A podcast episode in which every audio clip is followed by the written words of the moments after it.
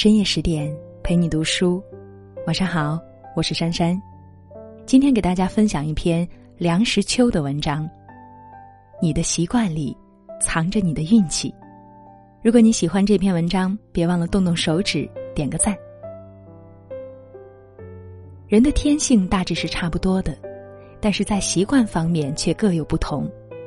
习惯是慢慢养成的，在幼小的时候最容易养成。一旦养成之后，想要改变过来却还不很容易。例如说，清晨早起是一个好习惯，这也要从小时候养成。很多人从小就贪睡懒觉，一遇到假日便要睡到日上三竿，还高卧不起。平时也是不肯早起，往往蓬首垢面的就往学校跑，结果还是迟到。这样的人长大了之后也常是不知振作，多半不能有什么成就。祖逖闻鸡起舞，那才是志士奋力的榜样。我们中国人最重礼，因为礼是行为的规范，礼要从家庭里做起。孤举一例，为子弟者，出必告，反必面，这一点点对长辈的起码的礼，我们是否已经每日做到了呢？我看见有些个孩子们早晨起来对父母视若无睹，晚上回到家来如入无人之境，遇到长辈常常横眉冷对，不屑搭讪。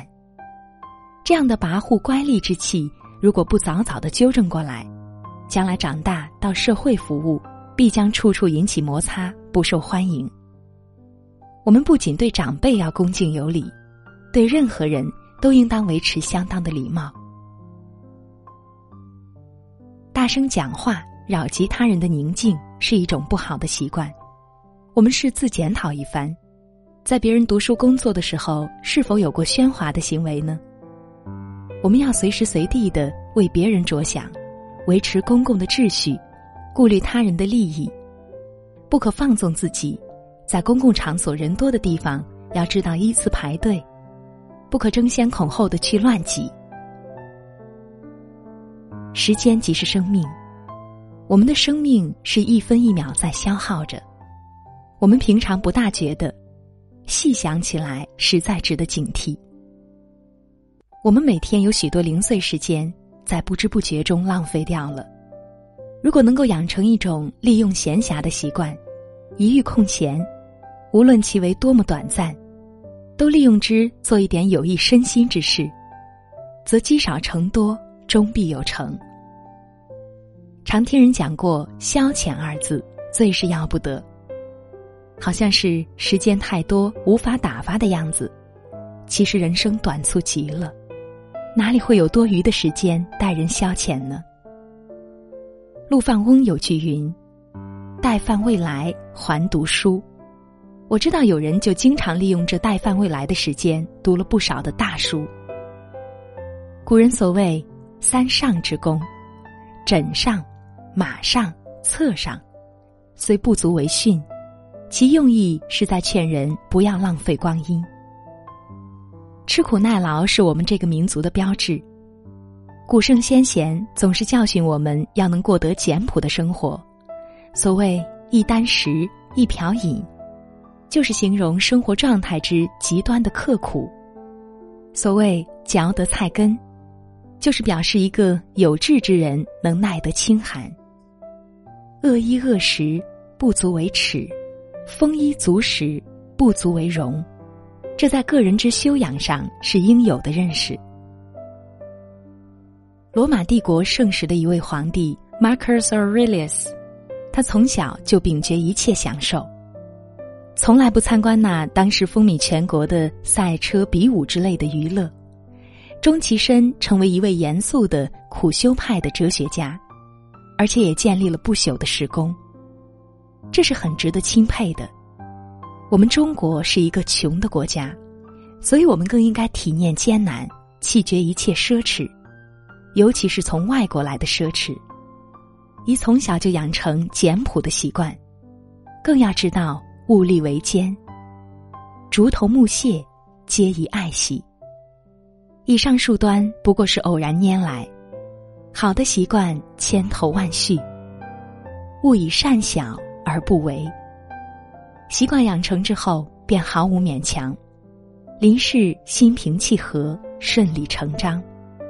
充满良好习惯的生活，才是合于自然的生活。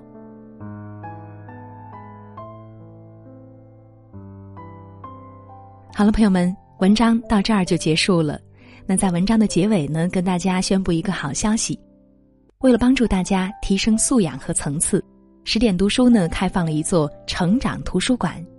在这里，既有《解忧杂货店》《肖申克的救赎》《简爱》这样影响全世界的经典名作，也有《自控力》《非暴力沟通》这样的职场实用宝典，免费开放十天，陪你听本书。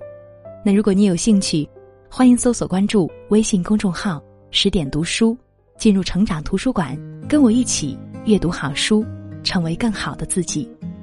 那如果你喜欢我的声音，也欢迎关注我的微信公众号“珊珊夜读”，我是珊珊，晚安喽。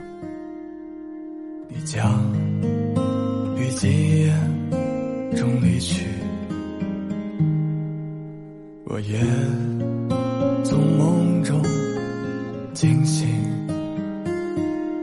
窗外的风吹乱了你的长发，漫天的花也散落天涯。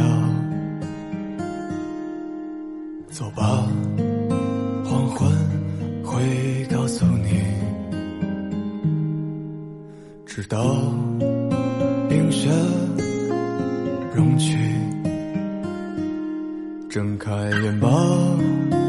去看那古老的枝桠，散落的花也各自为家。你看，冬夜渐暖了，你看，花儿也开了，你看，春风也来了，你看。爱人也走了，你听，子也笑了，你听，野草也哭了，你听，时光也衰了，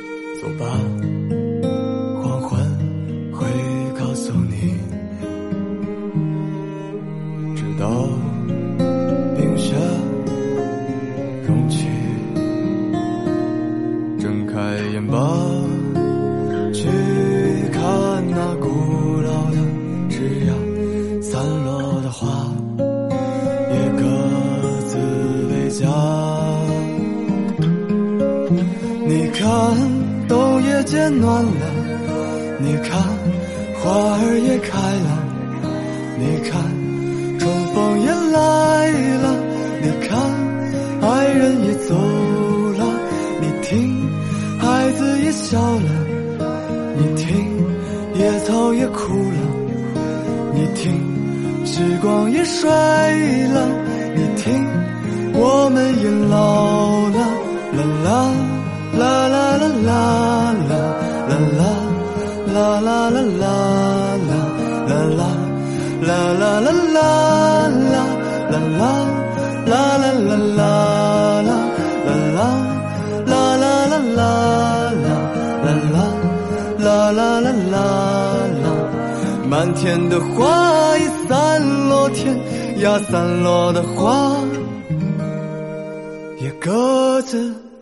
回家。